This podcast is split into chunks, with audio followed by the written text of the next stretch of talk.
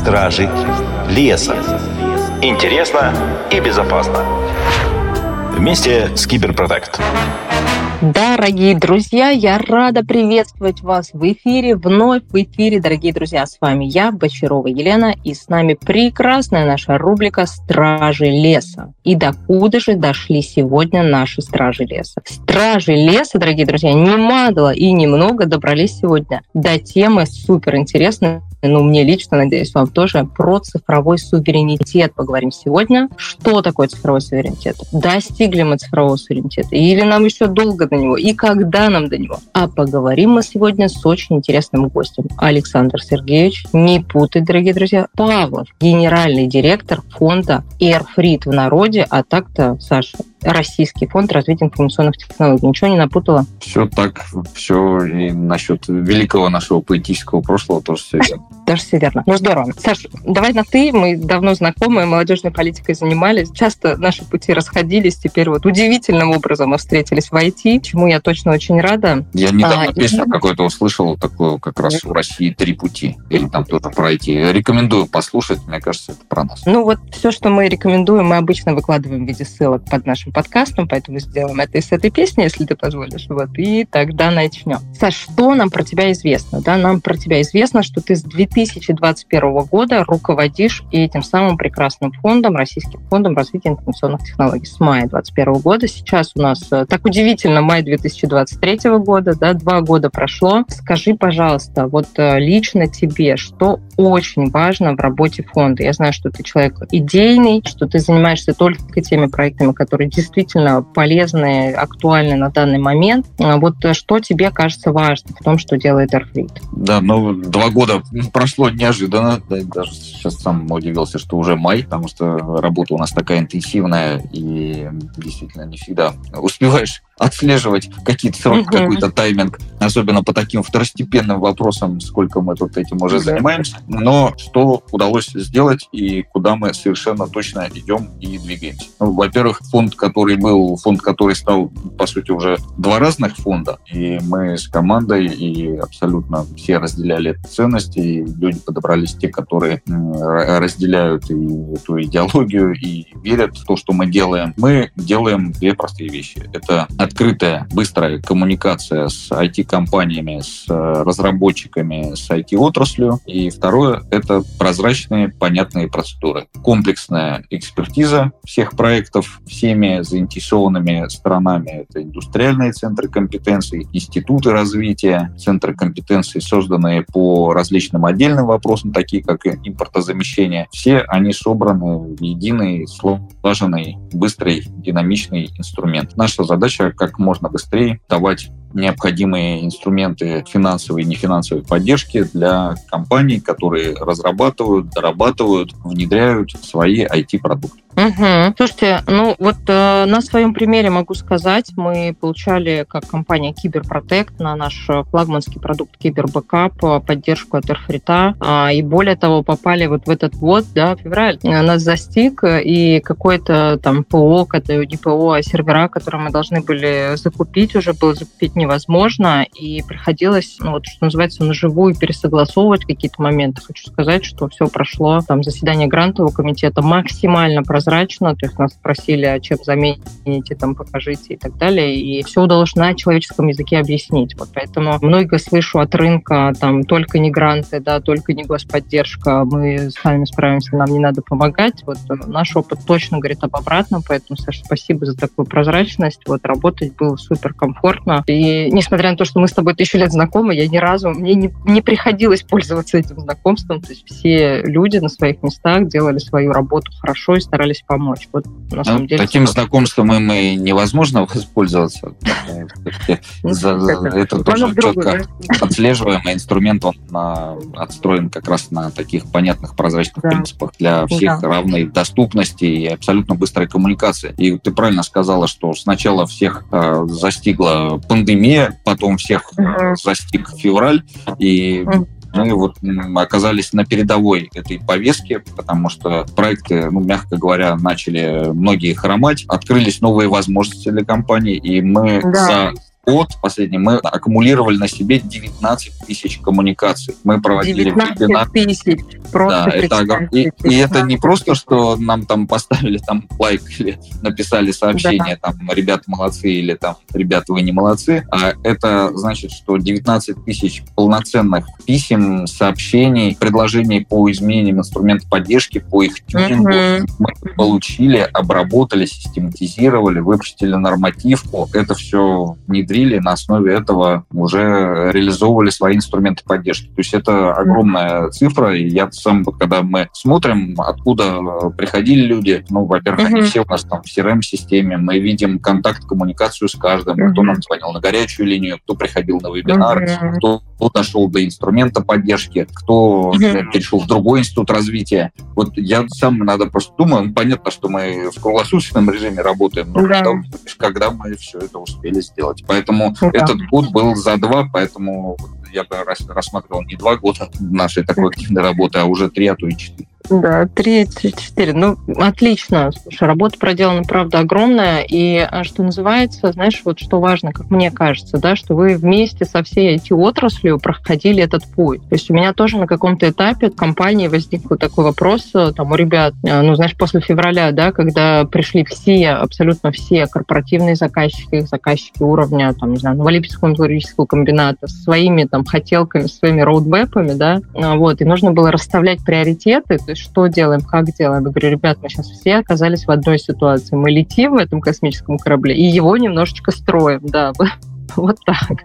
Вот поэтому из того, что ты говоришь, вот я прям чувствую такой синхронизм, что и вы ровно в той же ситуации вам приходилось и держать высокий уровень, и при этом достраивать процессы в моменте, да, это такой прекрасный кризис роста, но все-таки кризис, да, но отлично, что роста, который вот мы, наверное, и проходили, и, и проходим, и, и, и, и строили, и строим, продолжаем, и будем продолжать. Как говорил Владимир Владимирович, мы всерьез-то еще не начинали. Это да, да, слушай, и путь на и, покой нам только снится. Смотри, ну переходя к цифровому суверенитету, я думаю, что наши слушатели внимательно заметили, что к нам э, в нашу с тобой дискуссию включился кто-то еще. Это цикады за моим окном, дорогие друзья. Да, вот так удивительно. Я в Кении, Саша, я знаю, в Москве, а радио у нас основной офис вещания находится в Нижнем Новгороде, вещает э, по всему миру, как мы знаем, да, наш прекрасный эхолосей. Поэтому технология вещь важная. А заявленная тема у нас с вами цифровой суверенитет. Саш, скажи, пожалуйста, вот по твоим ощущениям, вообще, что для тебя цифровой суверенитет? Я знаю, что тема, с одной стороны, такая модная, и все ее полощат, и там, и здесь, там стараются как-то покрасивше дать определение. Что это для тебя, и там ли мы, или мы туда стремимся? Вот чисто твое экспертное мнение.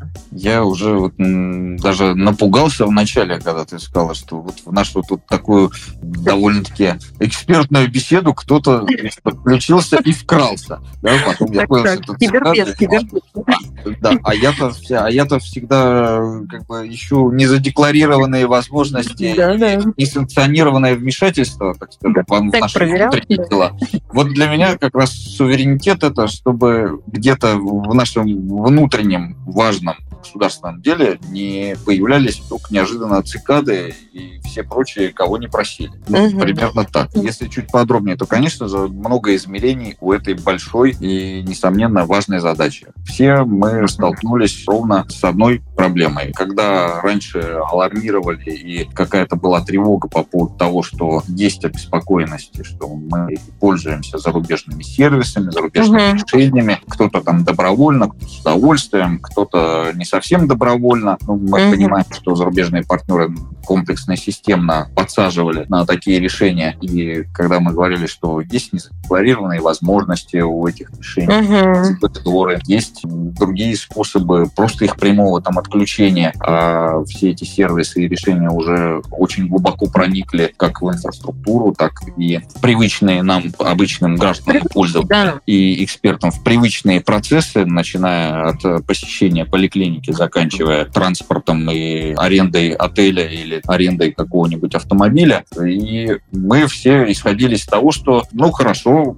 нам предоставляется хороший, удобный сервис, мы в обмен даем с удовольствием свои э, персональные данные и угу. прочую ценную, важную о нас информацию. Мы, как показывает практика, с удовольствием обучаем и тренируем зарубежные нейросетки. Нейросеточки, да. Да, сейчас, да. к моему великому удивлению, уже в эпоху, когда все маски сняты и все стало предельно понятно, мы продолжаем остервенело где-то и с большим удовольствием в эту сторону двигаться. И угу. все стало очевидно, что все, условно говоря, правила вдруг в моменте разрушились, и зарубежные партнеры никакие нам не партнеры, а в лучшем случае конкуренты, а в худшем случае те группы лиц, там, заинтересованные в том, чтобы у нас ничего хорошего не получилось и ничего хорошего не было, все спохватились да, и начали осознавать, что ситуация довольно-таки тревожная, на нее нужно реагировать. Должны быть российские решения, российские разработки, которые, э, во-первых, не уступают по качеству предоставляемых сервисов, а во-вторых,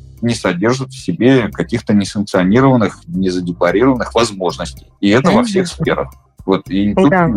тут обеспокоенности много. Теми же нейросетками, которые... Вот первое для меня было удивление, когда многие люди, даже посвященные в отдельные аспекты информационной безопасности довольно-таки глубоко, с удовольствием ставили на свои мобильные телефоны приложение «Детконтакт» для того, чтобы посмотреть, кто у кого там как записан в телефоне. И, и открывали абсолютно добровольно всю свою телефонную книгу, а там кого только нет, и, и кто там только не сохранен. И при понятно, что, может быть, одна телефонная книга не представляет собой ценности, но когда две-три телефонные книги сходятся в одном месте, и это предмет анализа для определенных mm-hmm. людей, это уже страшно. И люди делают mm-hmm. с удовольствием. С удовольствием делились своими фото геометками в социальных сетях, и потом переживали и делали какие-то претензии, что вот наши персональные данные тут где-то государство как плохо там охраняет. Вот. И сейчас, когда уже все явно и все очевидно, когда э, эти нейросети сетки практически запрещены для использования на территории Российской Федерации. Люди ищут способы обхода э, там, этих ограничений, пользуются VPN-сервисами, которые сами по да. себе представляют множественные опасности. Я не знаю, как там в Кении, как цикады прорываются в эфирах там, с использованием VPN-сетей или, или без использования. Или вот VPN VPN-сервисами не пользуюсь. Но, тем не менее, суверенитет, он имеет несколько измерений. И Первый, mm-hmm. самый важный, самый тревожный, это ну, сами мы, сами пользователи, сами граждане. То есть да. надо, как говорится... Начать с себя. Чуть, да, да, чуть больше, чуть больше, чуть внимательней относиться э, к сохранности собственных персональных данных и к нашему цифровому следу, к нашему взаимоотношению с цифровой экосистемой. Саш, скажи, пожалуйста, вот этот вопрос я не могу не задать. Это радио «Эхолосей», нас слушают дистрибуторы, нас слушают партнеры, нас слушают реселлеры, нас слушает огромное количество IT-компаний, которые зарабатывают на рынке IT. В этой связи мой главный вопрос, где деньги ЗИН, я задаю абсолютно любому нашему гостю. А, скажи, пожалуйста, по твоим ощущениям, ты человек, который высокого полета, да, бываешь, э, не знаю, в правительстве, в администрации, на всех самых самых важных и крутых совещаниях. В Кремле я тебя видела. Вот недавно, кстати, фильм про космос смотрела и видела тебя в Кремле. Так вот, скажи, пожалуйста, по твоим ощущениям, какие тренды а, сейчас ты видишь, как это изменит рынок в ближайшее или не ближайшее время? Дай нам каких-то фактов, чтобы мы знали чуть больше да, про этот рынок, э, прежде чем те люди, которые не слушают наше радио и наш подкаст на минуточку, да, вот, и смогли как-то перестроиться и побежать в правильном направлении. Вот, пожалуйста, твой прогноз на 2023 2024 год. Насчет фильмов в Кремле в последнее время что-то как раз все чаще стали называть смотреть именно фильмы, но надеюсь, как? что и какой-то другой концептуальный вклад от нас все-таки еще востребован а, в государственную политику. И с учетом последних событий, э, конечно, смотреть фильмы тоже может быть... Э, можно дома. Дома. Как, дома да, можно дома в российских онлайн-кинотеатрах и в более такой спокойной творческой атмосфере. Насчет трендов, инсайтов и все то, что может быть полезно аудитории. Собственно, мы то, что вот видим, и то, какие запросы получаем от IT-компаний, то, что мы видим из процессов, которые могут быть сейчас важны, там, полезны, у Российской Федерации есть довольно-таки исчерпывающий широкий перечень э, решений практически по всем категориям. Продолжается исход с рынка зарубежных вендоров, там, второго, третьего уровня поставщиков тех или иных сегментов компонентов. Там, открытый код оказался э, во многом еще сложнее, тяжелее проприетарного с точки зрения закладок и рисков. Угу. И э, инструменты государственной поддержки совершенно точно будут инвестироваться в развитие э, российского программного обеспечения. Как промышленного, так и сегмента э, пользовательского. И у нас такая mm-hmm. задача есть. У нас есть сейчас и действующие инструменты, к которым мы приглашаем всех воспользоваться, которые мы тоже тюнингуем и uh-huh. улучшаем с учетом запроса. Это в первую очередь маркетинговое продвижение, вот которым можно пользоваться прямо сейчас. Э, мы обучаем 120 площадок, на которых размещается реклама о продуктах, включая пишущие СМИ, и сразу же отдаем на это грант для. Того, чтобы компании возместили свои э, расходы на маркетинг, на продвижение российских продуктов. Мы совершенно точно видим, что значительная часть компаний уже испытывает определенные экспортные амбиции и сигнализирует нам об этом, поэтому мы вот, вот. этот инструмент будем, так скажем, адаптировать для продвижения, по крайней мере, в дружественных странах зарубежного рынка. И угу. это отдельный предмет обсуждения как с ассоциациями разработчиков, так и с комьюнити, какие угу. сервисы необходимы и востребованы для российских разработчиков для введения своих продуктов на зарубежный рынок. Это обсуждается и в правительстве, и в корпорации развития ВБРФ. Это отдельный большой блок экспорт российских ИТ-решений.